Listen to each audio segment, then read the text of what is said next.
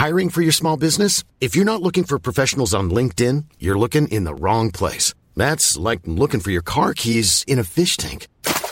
LinkedIn helps you hire professionals you can't find anywhere else, even those who aren't actively searching for a new job but might be open to the perfect role. In a given month, over 70% of LinkedIn users don't even visit other leading job sites. So start looking in the right place. With LinkedIn, you can hire professionals like a professional. Post your free job on linkedin.com slash people today.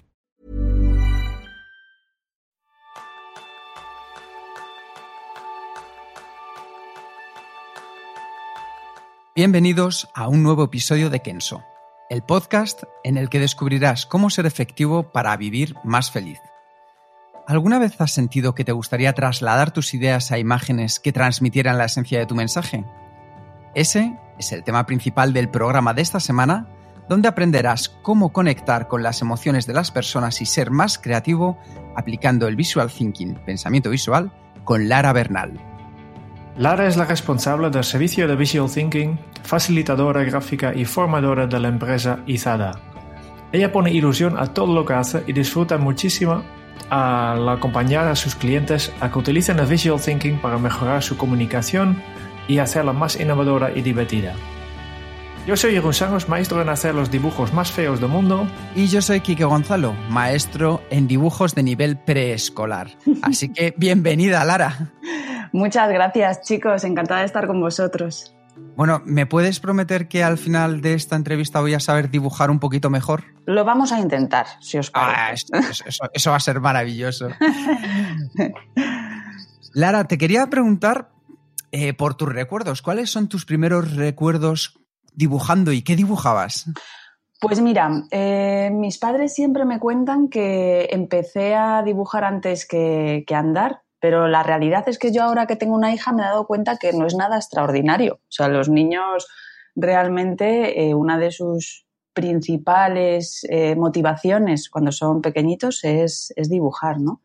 Entonces, yo lo que recuerdo es que disfrutaba muchísimo, o sea, a mí me gusta pasar tiempo sola, he sido, eh, bueno, una, una, niña introvertida, ¿no? Que pasaba mucho rato sola, porque además soy hija única, y recuerdo que la imaginación pues la tenía como muy, eh, muy elevada, ¿no? O sea, siempre estaba imaginando y, y, el, y el dibujarlo me ayudaba mucho a, plasmar las ideas o incluso a poder comunicarme, ¿no? A, hacerlo pues de, de, una manera distinta y complementar un poco mi, mi, lenguaje, lo que quería decir. Entonces, nada, de pequeña yo dibujaba pues lo que dibujan todos los niños, ¿no? La diferencia seguramente es que yo no dejé de dibujar, ¿no? Porque cuando eh, yo ahora que tengo una hija de cinco años, en la etapa preescolar o en la etapa de guardería los niños dibujan mucho. Pero si tú te vas a directamente primaria incluso, los niños dejan de dibujar, ¿no? Es mucho más importante escribir o aprender a leer que dibujar en el mundo en el que nos movemos, ¿no? Y entonces el, el tema es si los niños que continúan dibujando o los que no. Y el juicio luego adulto de yo no sé dibujar, ¿no? Cuando realmente lo que a un adulto le está pasando es que no sabe cómo dibujar, ¿no? Es, es más ese punto en el que estamos los adultos. Qué bueno. Bueno, lo traigo aquí ya encima de la mesa. ¿Uno nace pintor, uno nace sabiendo dibujar o uno aprende a dibujar? Pues mira, te voy a contestar con algo que para mí, eh, digamos que rige un poco la manera en la que me muevo por el mundo. ¿no? Eh, realmente todas las personas tendríamos la capacidad de aprender a dibujar, ¿no? Y ahora que vosotros tal y como os presentabais, de, bueno, mentira, Lara, ¿no? El tema es que eh, lo que hace al maestro al final es la práctica, ¿no? Y para tú poder practicar mucho te tiene que gustar mucho algo, porque vas a invertir mucho tiempo, entonces te tiene que literalmente merecer la pena, ¿no? Porque vas a penar por el camino, realmente vas a hacer 300 dibujos de una mano y no te va a salir y a lo mejor tienes que llegar a los mil. Entonces, hay un, un ilustrador que tiene un vídeo en YouTube, una charla que hizo que se llama Puño, que a mí me inspiró mucho, en la cual habla que tú, detrás de una mano, que es de los dibujos que más difíciles hay para, para realizar, ¿no? Eh, una persona puede tener, puede tener que realizar mil dibujos y otra cien. Pero si el que tiene que realizar cien no lo hace y el que tenía que realizar mil si lo hace, este segundo aprenderá a dibujar y el primero no. Entonces es un tema de cuánto te motiva a ti algo para practicarlo tanto que al final te conviertas en alguien eh, experto o que realmente sabe dibujar muy bien, ¿no? Eso es. Muy interesante. Entonces, por, aquí va, ¿no? Si, directamente, si yo no pensara esto, no me dedicaría a lo que me dedico, porque aparte de, ser facilitadora gráfica, que luego si queréis os cuento un poquito más sobre esta profesión, em, hay otra parte en la que también soy formadora, ¿no? Y, soy formadora justo porque pienso que realmente la gente puede aprender, ¿no? O sea, la gente tiene esa capacidad. El tema es que te apasione, que te guste tanto como para invertir tiempo en algo, ¿no? ¿Y en tu caso cuándo descubriste el poder del dibujo en sí? Pues mira, em, realmente, bueno, lo que os decía, ¿no? Yo de pequeña me gustaba mucho dibujar, en la adolescencia seguí dibujando, pero hubo un momento de parón en el que em, se me instaló una creencia que decía así, eh, del dibujo yo no puedo vivir, ¿no? Entonces, como no puedo vivir y como yo creo esto, y como los seres humanos somos muy creyentes, cuando tengo una creencia, pues como que la llevo hasta el final, pues eh, tomé la decisión de dedicarme a otra cosa, ¿no? Eh, estudié eh, psicología, que es algo que, me encanta también, pero bueno, pues no utilizaba el dibujo, no utilizaba el dibujo ni para estudiar, ¿vale? Entonces, bueno, pues lo, dejé totalmente apartado y me dediqué durante mucho tiempo pues a trabajar en una empresa multinacional. Y llegó un punto en el que tuve a mi hija y, bueno, eh, me, pasó una cosa que, me contó mi socio, eh, Edu, que ahora trabajo con Edenizada, que me dijo, joder, pues cuando tienes hijos parece que, en, mi caso, en vez de esforzarme por algo, por, ¿no? por traer dinero a casa o, por hacer un poco lo mismo, me, me propuse eh, enseñarle a mi hijo que hay otras posibilidades en el mundo, ¿no? O sea, que realmente puedes apostar por lo que realmente te gusta, ¿no? Tuve esa conversación con Edu y decidí apostar y me di cuenta que, lo que estaba haciendo no me llenaba y me vi llorando en la cocina de mis padres con, bueno, ya mis 29, 30 años, eh, llorando diciendo que quiero dibujar, ¿no? O sea, ese, era mi, mi, único ímpetu, dibujar. Pero bueno, pero ¿y cómo, no? ¿Y qué vas a hacer? Y bueno, pues conocí a Laura, que ahora es compañera mía en, en Izada, y, conocí el visual thinking, ¿no? Y me di cuenta que no hacía falta eh, ser un artista para poder realmente utilizar el, el, dibujo de una manera distinta, ¿no? Y poder vivir de eso que tanto me gustaba, uniéndolo a otras cosas que a lo largo de mi vida me habían empezado a gustar al mismo nivel, ¿no? Como puede ser la formación, como puede ser la psicología, como puede ser el cambio en las organizaciones. Entonces, de repente me di cuenta que se podía unir todo y que esa gran creencia pues empezaba a desmontar y, realmente era una parcela, ¿no? Oye, yo no quiero ser artista, pero lo que sí quiero es utilizar el, dibujo en mi día a día. Entonces aquí empecé como a investigar, eh, lo uní con, conocimientos que yo tenía de psicología, con conocimientos de neuropsicología, y entonces empecé a ver eh, el poder que tenía esto, que podía incluir en mi vida y que ojalá lo hubiera tenido pues cuando estudiaba en la universidad y tenía la sensación de que me costaba tantísimo estudiar, ¿no? O sea que lo que le costaba a mis compañeras eh, una hora, a mí me costaba cinco. Entonces era como muy desesperante para mí, ¿no? Ya, has hablado de, visual thinking y nosotros en la introducción también hemos mencionado. Es un término que, que tal vez cuando lo lees y que conoces un poco el significado de estas dos palabras, tienes tal vez una idea de lo que es, ¿no? Eh, yo creo que cuando leo esto veo algo de... será algo como dibujar al lado de tus textos, ¿no? Em, ¿Nos puedes explicar qué es para ti el visual thinking y, y de dónde reside su magia? Claro. Mira, pues eh, el, visual thinking eh, al final es utilizar imágenes para completar un discurso, ¿no? O eh, completar una información. Entonces, el visual thinking incluso lo hemos llevado a que sean imágenes, que pueden ser dibujadas o puedes utilizar también iconos como las cartas Iconicus que se venden en Amazon baratísimas. No me llevo nada por esto, pero me parecen como muy útiles para, digamos, superar el primer el, primer punto que tienen muchas personas de no sé dibujar, ¿no? Entonces también se puede, se puede hacer visual thinking utilizando iconos ya hechos, ¿no? Y al final el poder del visual thinking es eh, que tú tienes la capacidad de completar el lenguaje con algo más. Al final, cada persona detrás de una palabra tenemos una definición diferente. Entonces, muchas veces es importante que si mi definición de cambio no es la misma que la tuya, llegamos a una definición común. Muchas veces hablamos, por ejemplo, de cambio, que es una palabra tan compleja, como si todos entendiéramos lo mismo por esa palabra, ¿no?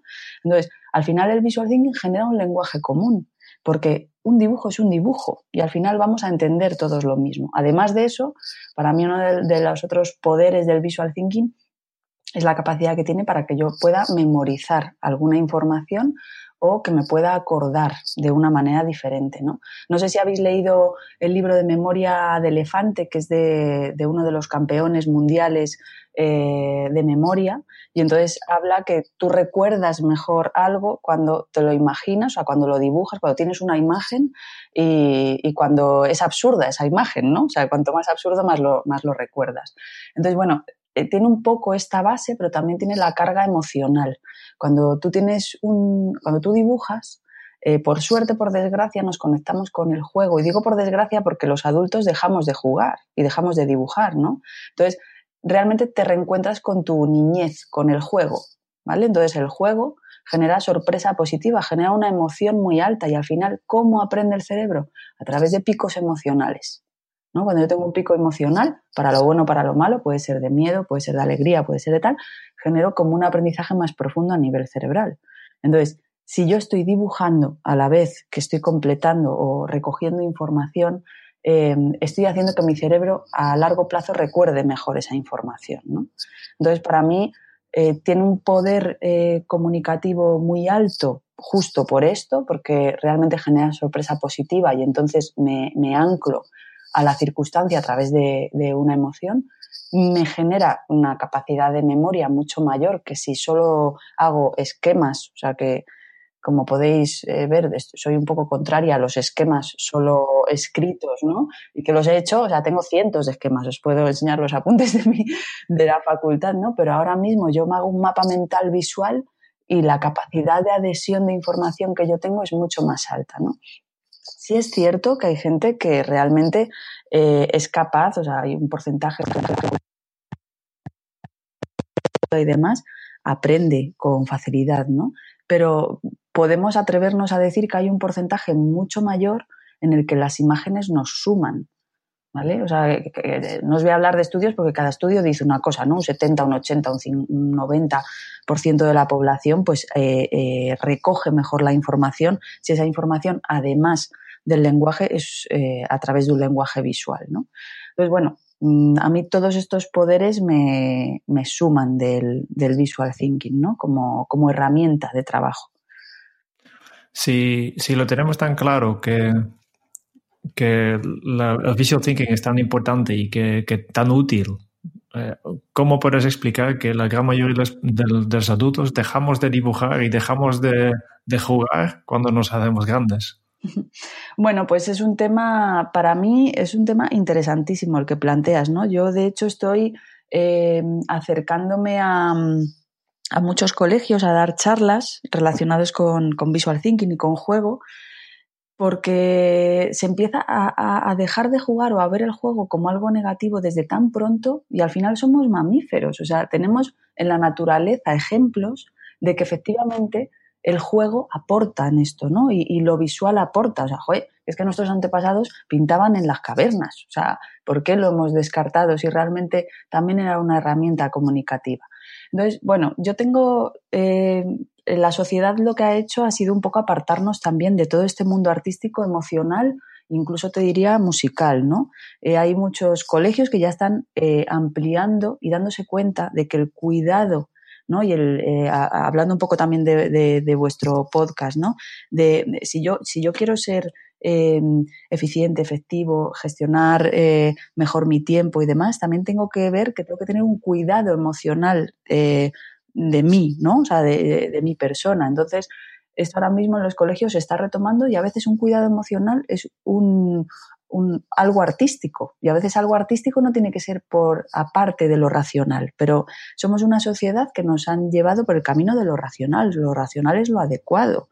Entonces, lo racional, el lenguaje, la escritura, eh, todo esto es lo que nos va a llevar al éxito, ¿no?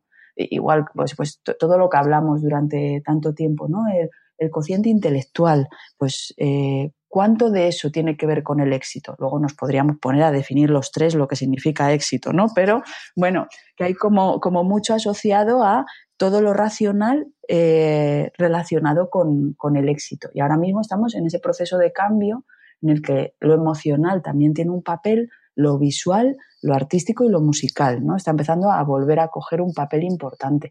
Pero es un cambio cultural tan profundo que lleva su tiempo. O sea, yo, veo, yo veo como ese cambio que ya está sucediendo, ¿no? Pero a lo mejor otra persona de un contexto diferente todavía no lo está viendo. ¿no? Entonces, bueno. Tú lo ves, como un cambio cultural, ¿no? En lugar de, tal vez una nueva moda. Yo lo veo como un cambio cultural, porque creo que estamos, la, sociedad está haciendo cambios importantes en, en, tantas cosas que a mí antes me parecían increíbles, ¿no? En, en el cuidado físico, en, la alimentación, em, en el plano emocional. O sea, yo ya me encuentro con muchas organizaciones en las que mm, ya no estamos hablando de emociones o de visual thinking eh, como algo paralelo, se empieza a hablar como algo importante. Y hace ocho años eh, esto a mí no me pasaba. ¿no? O sea, no, tenía conversación, era como un extra, ¿no? Dame un tallercito de visual thinking y ya veremos en qué queda, ¿no? Y ahora mismo nos planteamos otra serie de cosas, ¿no? Oye, es que quiero cambiar la manera de comunicarnos. es que esto es un concepto totalmente distinto a un taller de visual thinking, ¿no? Estamos en un planteamiento previo en el que el visual thinking es una herramienta más. O sea, yo siempre que doy talleres digo, no, no, no, nos, no, no es un diccionario, o sea, no vamos a dejar de escribir. Lo que vamos a hacer es completar nuestro mensaje, ¿no? Y realmente en los talleres de, que damos de Visual Thinking también hay una parte de empieza a utilizarlo para ti, a ver qué tal te va. ¿no? O sea, no, no, no intentemos dar un paso demasiado grande. Bueno, úsalo para ti, toma apuntes visuales, eh, estudia a través de, mapas mentales, haz una presentación en vez de con un PowerPoint, con un, eh, como un rollo continuo de papel dibujado, donde la gente pueda ir viendo los pasos del proceso que vas a hacer de cambio dentro de tu organización. ¿no? Entonces, al final, eh, la pregunta es muy diferente y, sí, definitivamente lo veo como un cambio cultural y no como una moda. No como una... También tengo que deciros que soy bastante optimista. Entonces ya, si queréis, hablamos dentro de, tres años y vemos en qué ha quedado la cosa. Bueno, es que ya nos has contado que hace ocho años cómo era y si sigue así, la verdad es que ese optimismo que tú dices es una realidad que estamos viviendo cada vez más. Claro. Yo te quería preguntar, Lara, ¿Cómo podemos empezar a dar esos primeros pasos, las personas que a lo mejor nos cuesta más el, dibujar, el poder utilizar el visual thinking, cómo podríamos dar unos primeros pasos para descubrir ese poder que nos estás diciendo que tiene? Claro, fíjate, nosotros lo primero que, hacemos es, eh, bueno, hay, hay, una cosa como muy profunda que es el mundo de las creencias, que os he hablado antes, ¿no? Nosotros cuando empezamos un taller, lo primero que hacemos es desmontar la creencia, ¿vale? Que es no sé dibujar. O sea, cuando tú tienes esta creencia, ¿qué creéis que, vais a hacer? O sea, si, tú, eh, Quique, me dices, no sé dibujar, ¿no? Pues mira, directamente voy a pintar un león y va a aparecer una albóndiga, eso es lo que voy a pensar. Claro. y muy posiblemente ni te lances a dibujar un león, ¿no? dibujarás algo mucho más sencillo o no dibujarás, porque ¿para qué? ¿No? Si no sé dibujar.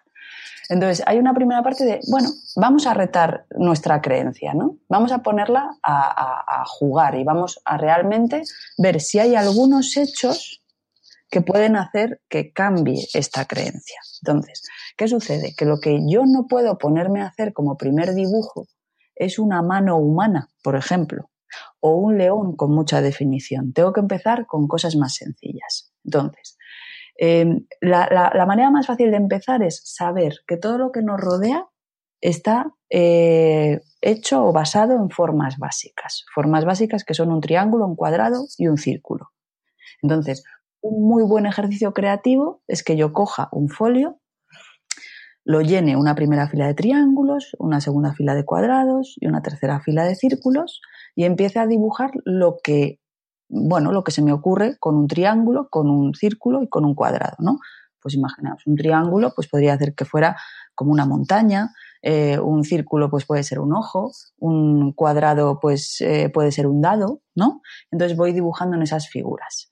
Entonces me voy dando cuenta que eh, son, voy a hacer dibujos sencillos, pero que el visual thinking no se trata de utilizar dibujos complejos, sino es dibujos sencillos que me permitan comunicarme. Y siempre van a ir asociados normalmente de una palabra. ¿Vale? Entonces, es eh, completar esa palabra, no hacer un dibujo artístico. Normalmente nosotros tenemos el, problema del dibujo porque lo vivimos como un fin, no como un proceso. Y el visual thinking habla del dibujo como proceso, no como fin. No es que quede muy bonito, es que mi, mi dibujo empieza a comunicar mejor. Entonces, imaginaos, yo cojo un folio, me hago mis triángulos, mis cuadrados y mis círculos. ¿Qué creéis que puede pasar cuando, imaginaos que os dejo 10 minutos, cuando pasan los 5 primeros minutos? Que hay un momento en el que nos quedamos ya un poco, por un lado, sorprendidos de que hayamos conseguido hacer algo y romper un poco esa creencia, pero con miedo de coger y enseñárselo a los demás por el que dirán. Claro. sensación. Eh, pasan esas dos cosas. La primera es esa, ¿no? La primera es, eh, bueno, he llegado hasta aquí, bueno, me han salido algunas cosas, y resulta que, me, da como vergüenza, ¿no? O sea, esta, vergüenza que está en español además, ¿no? Porque en, otros lugares del mundo la, la, vergüenza como que no está tan presente, pero en España la realidad es que sí, que hay mucho tema de vergüenza, ¿no? Y luego también va a suceder una cosa, que va a haber una caída creativa, que a cualquier persona que empieza a dibujar y en cualquier proceso creativo hay un bache, un bache por el que todos tenemos que pasar que de repente dices, no se me ocurre nada más y empiezas a mirar el de al lado si es que estás en grupo, entonces dijo, y el de al lado sigue, ¿vale? Entonces empiezas como a compararte, ¿vale? Entonces este es un proceso que va a suceder, que nos va a pasar, pero que tenemos que aceptar que es parte del proceso creativo de empezar a dibujar y que además, si yo repito, y esto está científicamente probado, seguramente por la Universidad de Harvard, porque siempre lo prueba todo, la de Harvard o la de Oxford. Siempre hay alguna universidad que hace pruebas de estas.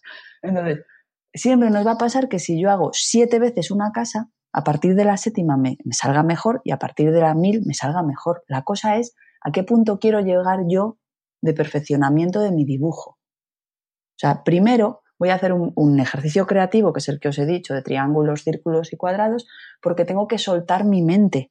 Tengo que saber que voy a pasar por un valle creativo y voy a empezar, lo que puedo hacer es mirar eh, pues en la habitación en la que estoy, a ver si me inspiro un poco más. Y de repente se me van a empezar a ocurrir ideas más locas.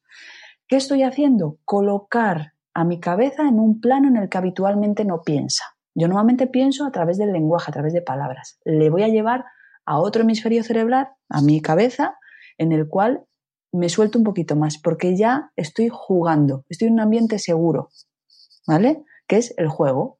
Entonces, en el juego, ¿qué sucede en el juego? En el juego lo que sucede es que me puedo equivocar. Entonces, el poderse equivocar es fundamental para aprender cualquier cosa, la verdad sea dicha, pero en concreto para dibujar es súper importante tener la, digamos, el contexto de juego para poderme equivocar. Y lo que os decía después es, me voy a hacer mi diccionario visual porque quiero empezar a utilizar el visual thinking. Muy bien. ¿Qué 10 términos o 15 términos suelo utilizar habitualmente?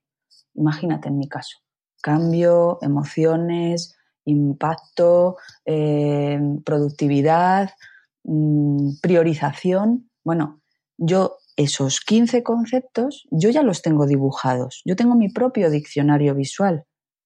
Me gustaría saber, has mencionado el concepto productividad, ¿cómo lo dibujarías? Claro, o sea, ahí eh, tendríamos, claro, ¿cómo sería dibujado? Esa es una muy buena pregunta. ¿Cómo sería dibujado para ti? ¿Cómo te imaginas la productividad? Ah, depende. es, muy complicado, ¿no? Porque requiere un pensar un poco. Para mí tiene todo que ver con conseguir resultados, porque por tanto al final lo que yo imagino es alguien relaxado en la playa. Claro, por ejemplo, ¿ves? Pero entonces necesitaríamos ponerle, o sea, como es, ese es un concepto para ti muy tuyo, si tú pones a alguien relajado en la, en la playa, es muy posible que alguien no diga productividad, ¿no? Claro, no, no. Entonces, hay dos tipos de visual thinking. Cuando tú quieres comunicar o cuando tú lo quieres para ti, ¿vale? Para estudiar o para aprender. Si tú lo quisieras para ti, yo te diría, dibuja eso, y ponle la palabra debajo productividad, porque si estás aprendiendo algo de productividad, es lo suficientemente loco o disruptivo el dibujo como para que te acuerdes mejor, ¿vale? Pero cuando se comunica, lo que tienes que tener eh, en cuenta es las personas a las que te vas a dirigir, ¿no? O sea, por ejemplo, si yo os digo innovación, ¿qué imagen se os viene a la cabeza? Una bombilla, una, una lámpara. Claro, si os viene una lámpara, lo, normalmente viene como una lámpara, una bombilla. Entonces, si yo quiero comunicar innovación, es más fácil que asocie esta palabra porque estoy comunicando, quiero llegar a mi audiencia. Entonces, la pregunta no es que haya un diccionario eh, visual eh, universal a día de hoy. ¿Vale? Lo que hay es diferentes diccionarios asociados a palabras, porque por suerte en el visual thinking yo voy a tener siempre el dibujo asociado a una palabra os pongo un ejemplo. Impacto, yo lo dibujo muchísimo. ¿Vale? Pues yo impacto lo dibujo con un martillo, dando como cuando los jueces eh, tienen como una base donde dan con el martillo. Entonces, un martillo con una base y debajo pongo impacto. ¿Vale? Entonces, es lo suficientemente universal para que en la comunicación se entienda y lo asocio a la palabra impacto. Cuando ven ese icono en mis dibujos, si yo estoy en una organización, ya ven que ahí van a haber cosas relacionadas con el impacto, ¿vale? Entonces, ¿qué es lo interesante? Que si yo de momento lo voy a utilizar para mí, que es lo que siempre nosotros eh, decimos como, eh, si vas a empezar a utilizar Visual Thinking, empieza a utilizarlo para ti, que tengas tu propio diccionario visual, los 15 términos que más utilizas, ¿vale? Para poder tomar apuntes o hacer resúmenes visuales con esos términos y empezar a practicar. Y ahí os decía, ¿no? El, nivel de, perfeccionamiento o de práctica. Tú puedes hacer un dibujo sencillo de un martillo dando un golpe eh, o puedes hacerle, hacerlo súper perfecto, ¿no? Entonces ahí es el número de veces que practiques ese dibujo será eh, directamente, estará directamente relacionado con lo bien que te salga ese dibujo, ¿vale? Entonces, ¿qué pasa? Que te tiene que gustar mucho si lo quieres hacer muy bien. En mi caso, yo tampoco puedo tender a hacerlo muy bien siendo facilitadora gráfica. Yo tengo que primar la rapidez. Yo estoy dibujando eh, conceptos que se están hablando en directo. Estoy en una sala eh, con 300 personas y estoy dibujando a una persona que está hablando de cambio, de emociones. Entonces yo tengo que tener un diccionario visual rápido que me permita asociar a conceptos palabras, pero que no sea un Dalí, porque no tiene sentido que yo tenga esa vena súper artística, ¿no? Entonces iría en contra del objetivo del visual thinking, que es clarificar al final la información que otra persona está lanzando, ¿no? How would you like to look five years younger? In a clinical study, people that had volume added with Juvederm Voluma XC in the cheeks perceived themselves as looking five years younger at six months after treatment. Look younger, feel like you. Add volume for lift and contour in the cheeks with Juvederm Voluma XC. Reverse signs of aging by adding volume to smooth laugh lines with Juvederm Volure XC. For important safety information and to find a licensed specialist, visit juvederm.com. That's J U V E D E R M.com. Not for people with severe allergic reactions, allergies to lidocaine, or the proteins used in Juvederm. Common side effects include injection site redness, swelling, pain, tenderness, firmness, lumps, bumps, bruising, discoloration, or itching. There's a risk of unintentional injection into a blood vessel, which can cause vision abnormalities, blindness, stroke, temporary scabs, or scarring. Talk to a licensed specialist to find out if it's right for you. When you're ready to pop the question, the last thing you want to do is second guess the ring. At Bluenile.com, you can design a one of a kind ring with the ease and convenience of shopping online. Choose your diamond and setting. When you find the one, you'll get it delivered right to your door. Go to Bluenile.com and use promo code LISTEN to get $50 off your purchase of $500 or more. That's code LISTEN at Bluenile.com for $50 off your purchase. Bluenile.com code LISTEN. Y puede ser una pregunta muy rápida. ¿Puede ser al mismo tiempo facilitador y la persona que está, por ejemplo, liderando esa reunión al mismo tiempo, No. Lara? No, o sea, eh, habrá facilitadores gráficos que puede que te digan que sí o que es posible, que es entrenable y demás. Si vas a hacer una buena facilitación gráfica, eh, realmente no tiene sentido. No tiene sentido para mí, ¿eh? para cómo yo trabajo. Porque el nivel de concentración que tiene un facilitador gráfico para traducir a visual es tan alto que lo ideal eh, de hecho, Andy Agerbeck, que es una de las facilitadoras gráficas a nivel mundial que lleva más tiempo en esto, eh, bueno, pues tiene esta opinión, ¿no? Lo útil es que vaya un facilitador de una sesión y un facilitador gráfico, ¿no? El facilitador gráfico al final también va a dar información de eh, cómo se unen los puntos, ¿no? Imagínate que un facilitador está facilitando una sesión donde se va a hablar de, yo qué sé, pues de un plan estratégico o de los próximos pasos que quiere dar una organización o lo que sea. Muy posiblemente el facilitador gráfico empieza a divulgar la gente. Ese facilitador gráfico no hubiera estado allí, ¿vale? O sea, empieza a haber unión de información que antes, ostras, pues no lo hubiera unido así, ¿no? Entonces, el, el facilitador gráfico en una reunión así tiene que aportar un extra, ¿no? Tiene que realmente completar esa reunión. Entonces, para eso, que para mí es un poder como, como muy alto de, a nivel de concentración, eh, es interesante que haya dos personas. Además, Entendido, comprendido. os cuento una anécdota cuando eh, nosotros estuvimos, o sea, facilitamos gráficamente a veces muchas horas, ¿no? Y entonces eh, teníamos la sensación, o sea, bueno, no teníamos la sensación, después de facilitar gráficamente eh, nos costaba hablar.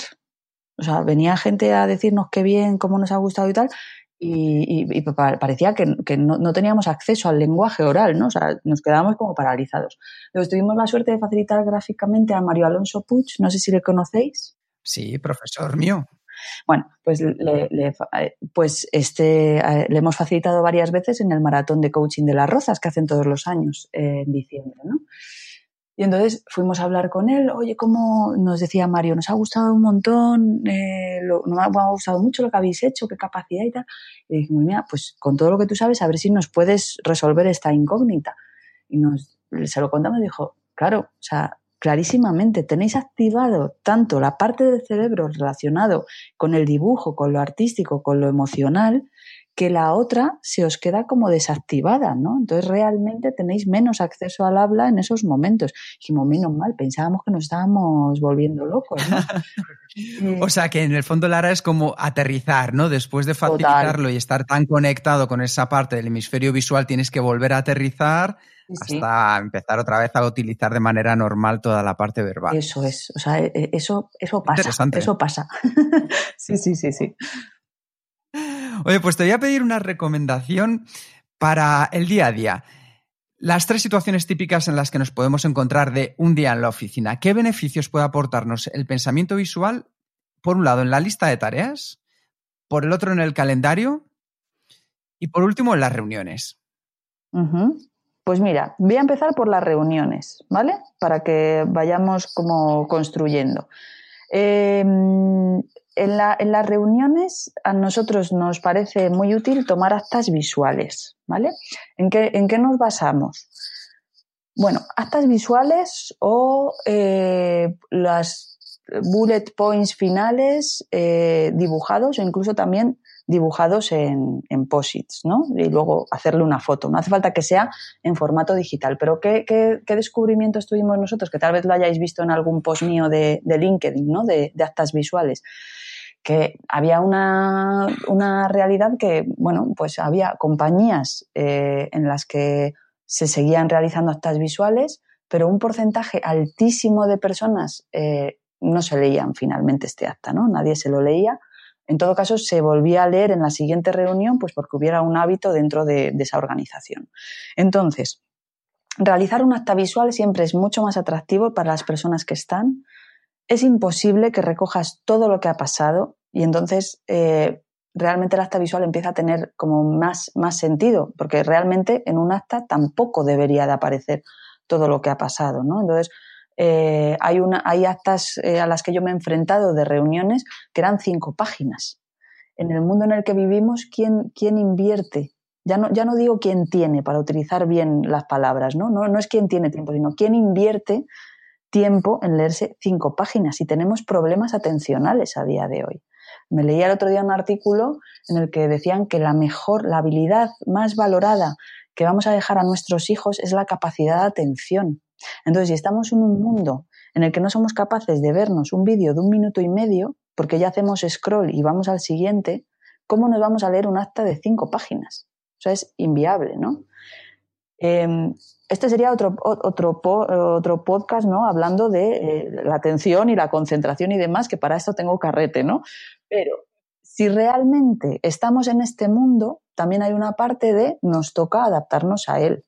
Y entonces la adaptación, eh, bajo mi punto de vista, va, hagamos actas atractivas que a la gente le resulte visualmente em, como más ameno, ¿no? De gestionar. Entonces, podemos utilizar un acta visual eh, simplemente recogiendo los principales eh, conceptos que hayan salido y los próximos pasos, ¿no? según el acta visual que sea, o incluso podemos hacer un mapa mental con la idea principal en el centro y las ideas secundarias que han ido surgiendo alrededor.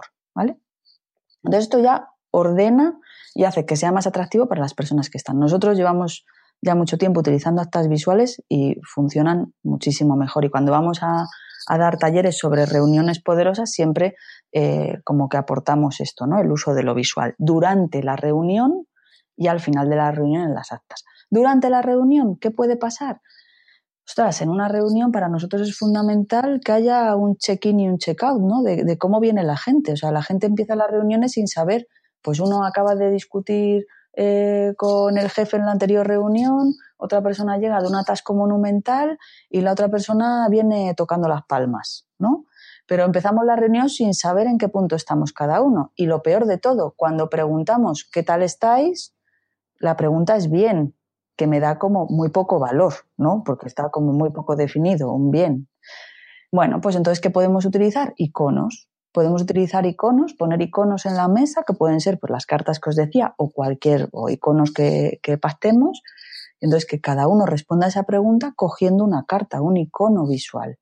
Porque es alucinante lo que hace la mente cuando coge una imagen para responder a una misma pregunta.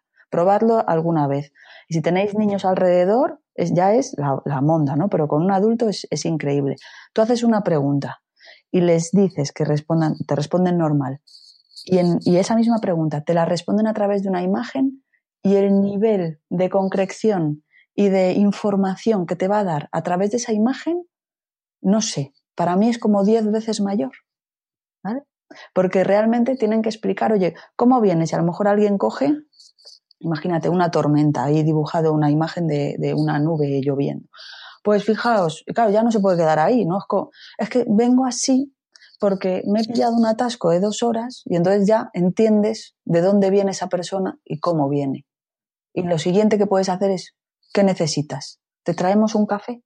Porque esa persona va a estar más conectada y nosotros vamos a tener mucha más información si hacemos este tipo de ejercicio. Entonces, ahí para mí es eh, como, como fundamental. Y luego, para la lista de tareas, que me encanta que me lo hayas preguntado, porque hay un tema que, aparte del tema del visual thinking, eh, se llama, que ahora está muy de moda, que es el visual management. No sé si lo conocéis, el término.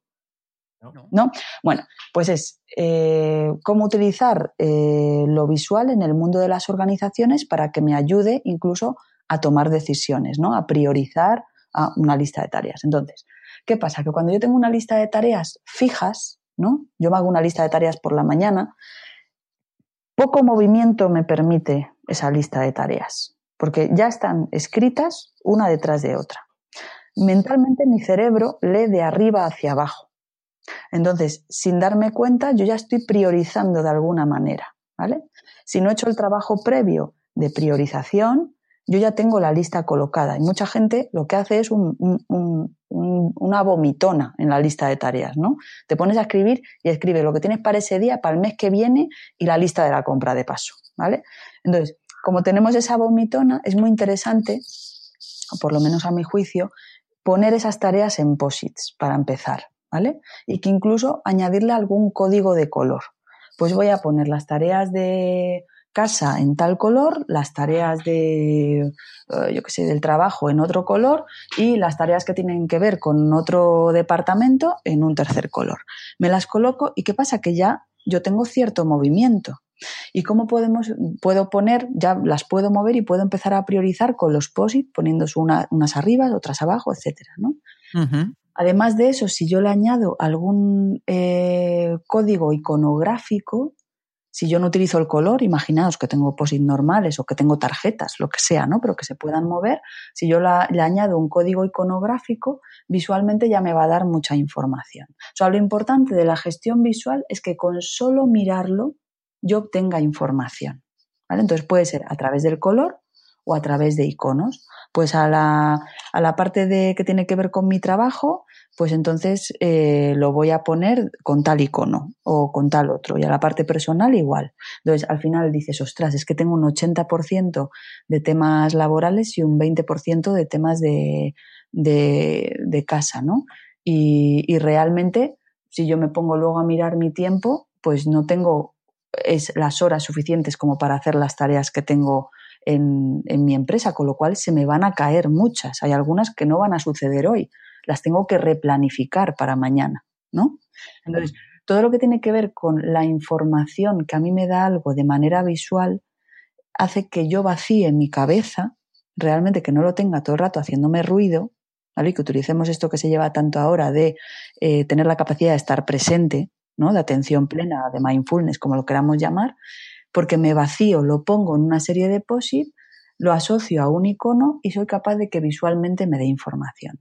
El visual thinking, que ha trasladado a temas de a beneficios en, los tres puntos que tú me comentabas, eh, es más llamado habitualmente como visual management.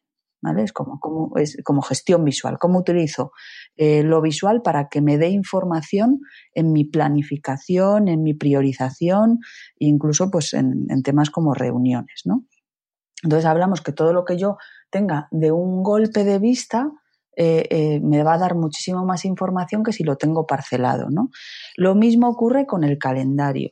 El calendario eh, para gente que se maneja muy bien en lo visual o que lo necesita, es muy interesante tener un calendario físico que yo tenga la visibilidad de lo que considere, digamos que del enfoque que yo tenga de trabajo. Y te voy a poner un ejemplo.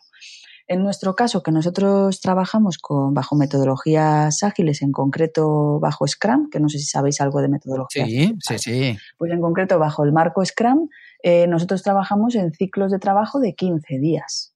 Entonces, a mí, en mi, en mi calendarización, me interesa tener la visual de los próximos 15 días, porque es lo que me estoy planteando como objetivo, ¿no? Entonces, si yo me hago algún panel visual de calendario, me la hago de los próximos 15 días y coloco a través de iconos, pues lo mismo, las reuniones que tengo, eh, las, eh, los grandes eventos, eh, X, ¿no? incluso hay iconos de, oye, aquí tengo una dependencia, de dependo de otras personas para que esto salga adelante o no. Entonces me permite a nivel visual ver, joder, pues es que en este ciclo tengo el calendario repleto de, imagínate, ocho dependencias. O sea, todavía no sé lo que va a ser de mí en el próximo ciclo, porque no tengo cerrados todas estas reuniones, todas estas sesiones, lo que sea. Entonces, digamos que el poder del visual thinking en estas dos cosas, en lista de tareas y calendario, tiene más que ver con la gestión visual. Y hay gente que utiliza solo colores o que le asocia iconografía. ¿Vale? Sería como los dos puntos más útiles. Qué bueno, la verdad es que esto, no sé tú, Jerón, pero yo a partir de ahora que soy muy visual voy a empezar a utilizarlo más. de hecho, de hecho, me estaba dando cuenta que, que yo colores en mi, lista de tareas ya utilizo, pero iconografía, eh, iconos no, todavía no. Y voy a pensar, voy a pensar, porque es muy interesante. Claro. Eh, al final, la gestión visual o el visual thinking tiene que ser una herramienta úsala mientras lo que tengas no te funciona o estés en mejora, ¿no? O quieras decir, oye, quiero probar otras cosas. Pero hay gente que con dos cositas ya hay un cambio suficientemente relevante, ¿no? Y al final, ¿qué sucede con los cambios? Que al final, como somos eh, los seres humanos, estamos compuestos de miles y millones de hábitos, es mejor hacer un cambio pequeño en un hábito a decidir que a partir de mañana quiero ser facilitador gráfico, ¿no? Porque no va a pasar. Entonces, bueno, que siempre como nuestra recomendación es poco a poco, pues te vas a lanzar a iconos, venga, pues céntrate en iconos, en, dos o tres iconos y no te metas todavía más ruido. Entonces, era, solo comentar eso. Yo creo que este tema da por, por mucho tiempo más, pero como yo soy muy técnico, la pregunta que siempre me sale en este tipo de situaciones es que, ¿cuál es tu rotulador favorito? Ay, ay, ay, ay, claro. Pues aquí me has dado porque yo puedo, puedo hacer otro, otra hora hablando de esto. Otro podcast. Pero bueno, os podéis imaginar que soy una loca de las papelerías. De hecho, eh, me acabo de hacer con un cuaderno electrónico para eh, quitarme de toda esta parte de gasto de papelerías que tenía. Pero si hablamos de rotuladores en concreto, yo recomiendo Neuland, ¿vale? que no sé si es, una marca muy conocida en el mundo de la facilitación gráfica y del visual thinking, eh, porque el primer facilitador gráfico seguro que pintó las paredes de su cliente utilizando rotuladores de base alcohol, que si no lo sabéis, los rotuladores de base alcohol traspasan el papel. Entonces, siempre se utiliza para temas visuales rotuladores eh, de base agua, ¿vale? Entonces, estos son los Neuland, que es una locura entrar en su página. Eh, es una locura. O sea, yo, yo lo, tengo vetado a nivel terapéutico, no puedo entrar. Pero eh, aquellas personas que tengáis autocontrol en la compra de rotuladores es una maravilla, ¿vale? Porque tienes todos los tipos de puntas y demás. Y luego, si tengo que irme a un rotulador normal que me apaña bastante y con el que se puede tirar para adelante, pues un Edin 1200 o un Edin, eh, pues podría, podría valer, podría valer. Muy bien, muy bien, muy interesante. vamos, a, vamos a Amazon ya. ahí, estamos. Muy bien, muy bien. Te quería preguntar una cosa, porque antes has comentado acerca de LinkedIn, de un perfil que yo recomiendo seguir, que es el tuyo, Lara. Y una de las cosas que has publicado es un dibujo precioso, eh, con perfil dibujado en el que dices que tu familia te marca el camino. ¿Cómo es esa experiencia? Bueno, eh, fíjate, no me esperaba esta pregunta, pero para mí es, tiene, tiene mucha importancia, ¿no?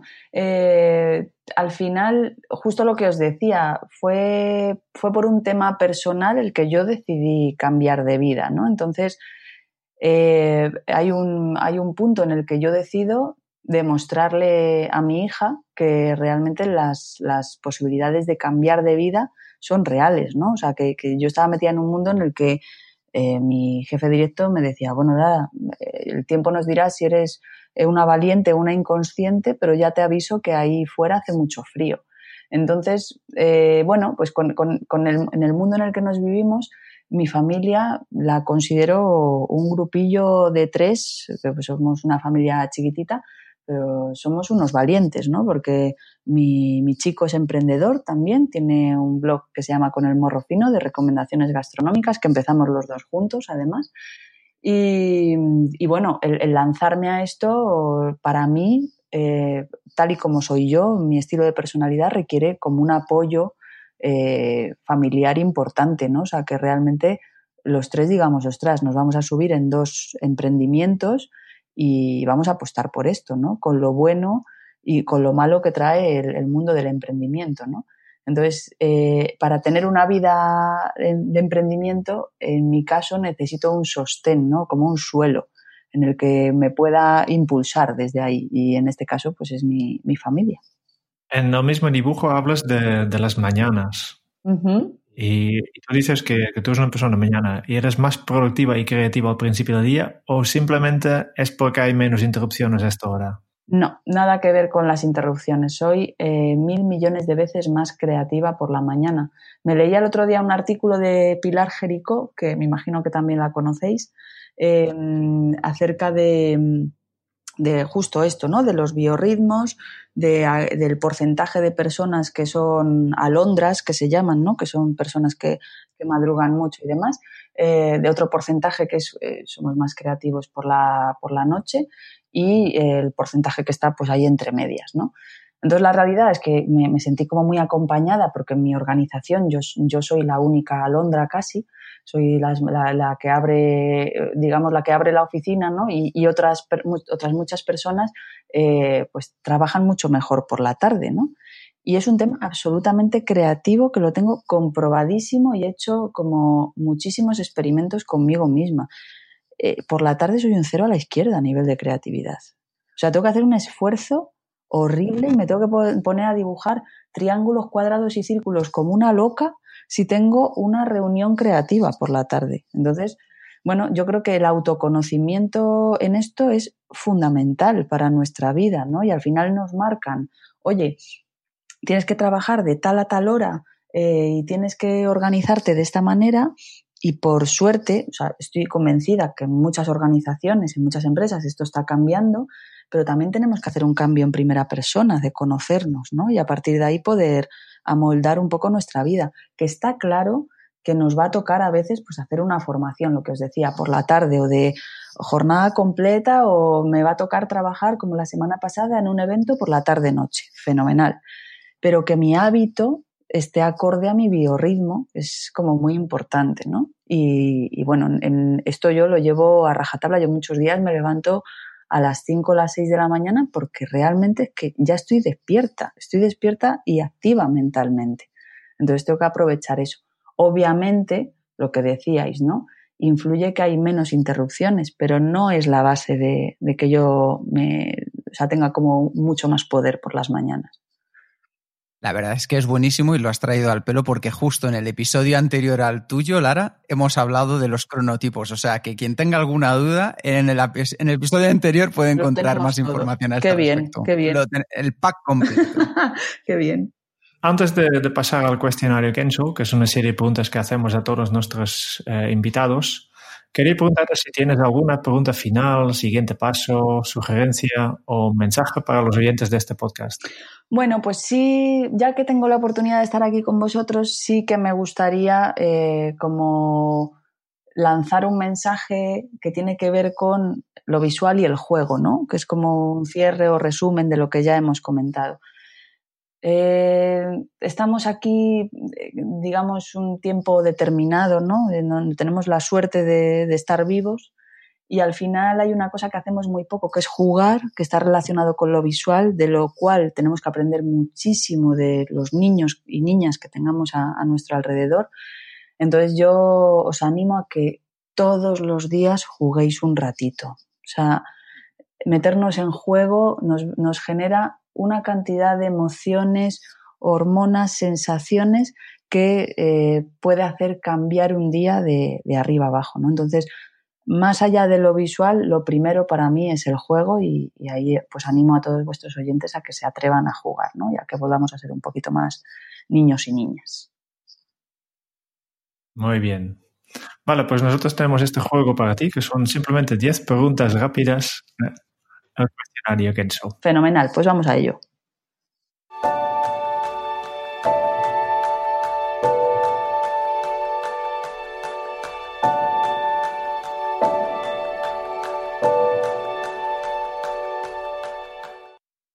Vamos a ello.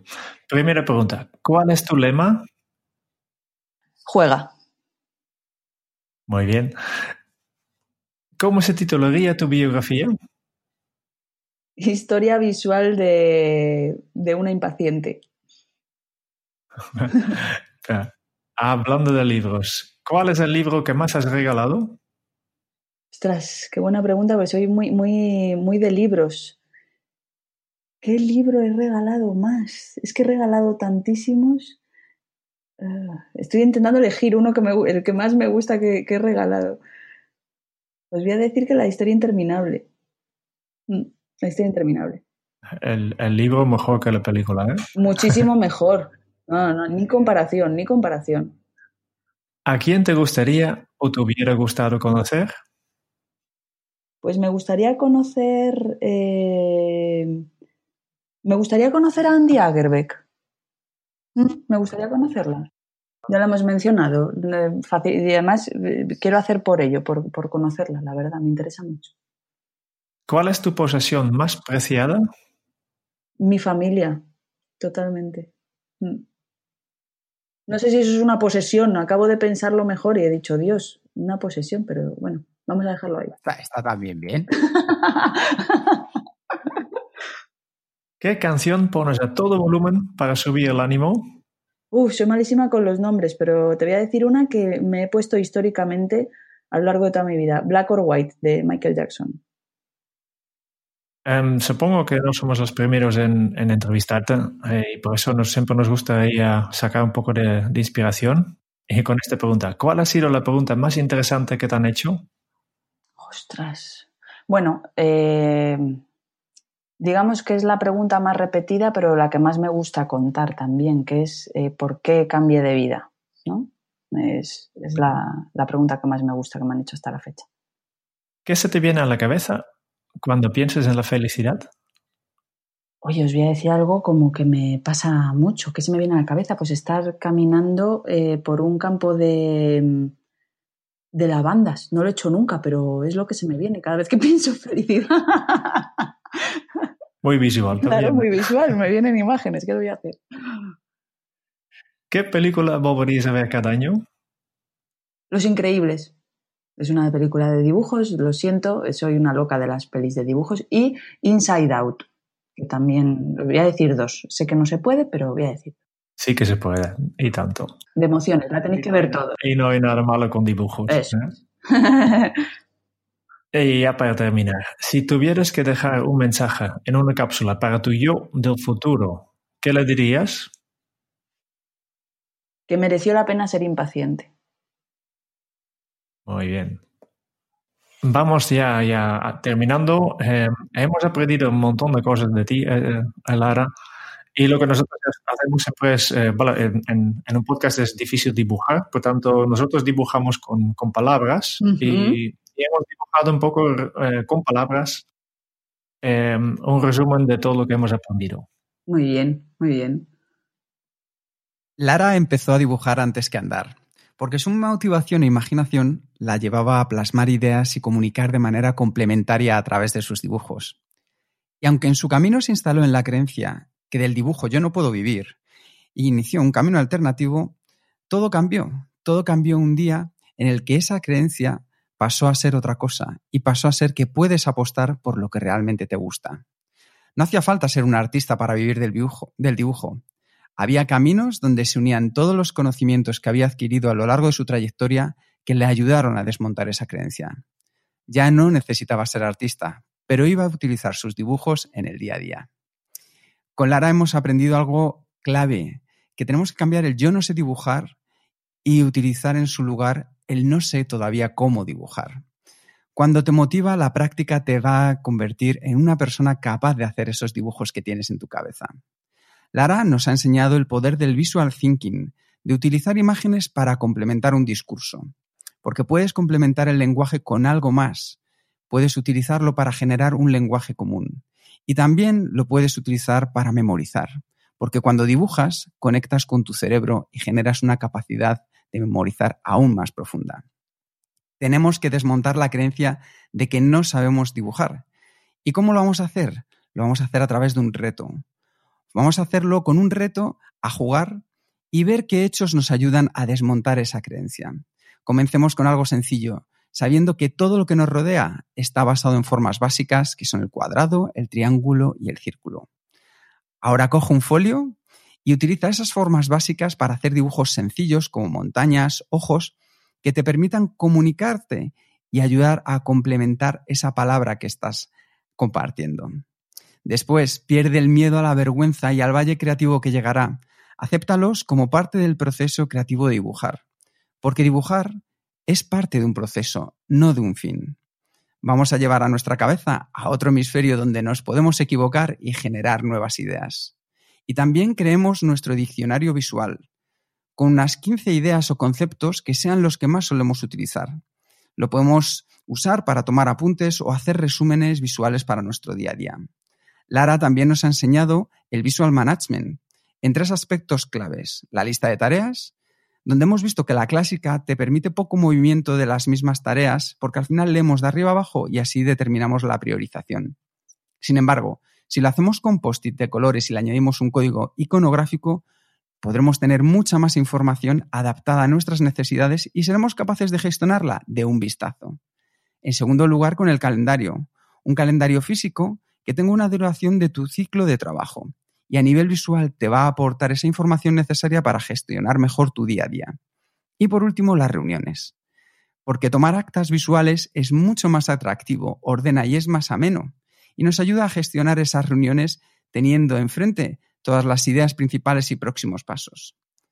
Lara ha sido una mujer con una historia propia, una mujer valiente que demuestra que cambiar es real, ha apostado por ello con lo bueno y con lo malo siempre con un sostén su familia y con un hábito, no dejar de dibujar.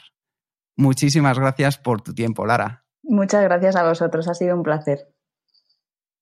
Y muchas gracias también a los oyentes por escuchar este podcast de Kenzo. Si te ha gustado, por favor, únete a nuestra newsletter en kenzo.es barra newsletter para recibir una vez al mes un correo electrónico con los mejores consejos para mejorar tu efectividad personal. Y además recibirás un documento con todos los aprendizajes de nuestras entrevistas anteriores de este podcast. Si quieres conocer más sobre Kenso y cómo podemos ayudarte a mejorar en tu día a día, puedes visitar nuestra web en kenso.es. Te esperamos en el próximo episodio del podcast de Kenso, donde Jerún y yo buscaremos más pistas sobre cómo ser efectivo para vivir más feliz. Y hasta entonces, es un buen momento para poner en práctica un hábito Kenso. Juega todos los días a dibujar porque el dibujo te marca el camino. Hasta dentro de muy pronto. Chao. Chao.